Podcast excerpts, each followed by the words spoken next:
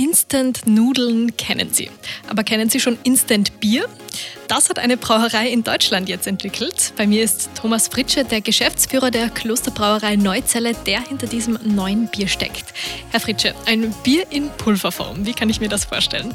Stellen Sie sich mal vor, wir befinden uns ja jetzt in Österreich. Äh, wie ich gehört habe, gibt es ja äh, riesige Berge und wenn man dann mal hochklettert auf einen der größten Berge in Österreich, dann nehmen wir da mal so ein Päckchen mit und dann gehe ich da hoch auf eine, zu einer Bergquelle.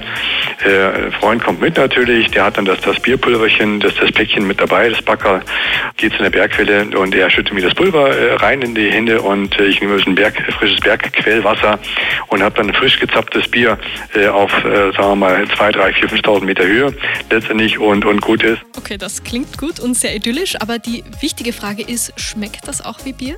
Wir haben 20 Journalisten aus der ganzen Welt hier gehabt, die haben es alle schon probiert. Die haben gesagt, das ist ja total faszinierend, das schmeckt, das sieht aus, das wirkt wie Bier. Manch einer denkt, das ist ein Aprilscherz. Nein, es ist definitiv keiner. Und das ist so das, das Faszinierende, wenn man dann die Menschen sieht, die also völlig fassungslos davor stehen und sagen, das, das geht ja wirklich. Okay, das Geschmackliche haben wir geklärt, aber es gibt ja noch was Wichtiges. Muss ich dann auf die Bierkrone verzichten? Nein, nein, nein, nein, nein, auf keinen Fall. Wir brauchen die Bierkrone, ansonsten sieht das ja nicht aus wie ein Bier. Das Einzige, womit wir da ein bisschen schummeln müssen, das dann das Ploppen der Bierflasche. Und es wird dann eine, eine Klosterbrauerei, eine Zelle-App geben. Wenn man das Bierpulver dann reinschüttet mit dem Tütchen ins, ins Bierglas, dann kann man dann parallel gerne nochmal in der App den Ton abspielen plopp und dann ist die Bierflasche geöffnet. Das wäre der einzige, der einzige Bereich, auf den wir verzichten müssen. Also den, den wird es dann in der Zukunft nicht mehr geben, äh, aber da haben wir ja die elektronische Technik dafür. Ich sehe schon, Sie haben wirklich an alles gedacht.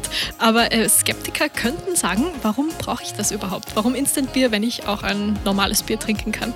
Wir wollen also 90 Prozent des Transportes sparen, sodass wir eben nicht mehr Bierflaschen und Wasser durch die Gegend transportieren. Wir brauchen auch keine Glasflaschen mehr produzieren, wir brauchen keine Plastikflaschen mehr produzieren, sondern wir brauchen so ein bisschen, so ein bisschen Altpapier, da machen wir das Pulver rein, dann schicken wir es dann in andere Länder und die können es dann entweder dort vor Ort aufmischen oder ein kleine äh, Tütchen reinmachen, weil wir wollen ja Geschmackstransporteure werden und nicht, nicht Wasser- und, und, und Flaschentransporteure, äh, weil das ja der Quatsch ist. Okay, also es ist nachhaltiger, das ist natürlich immer ein Argument. Und Bierkästen schleppen müssen es dann auch nicht mehr.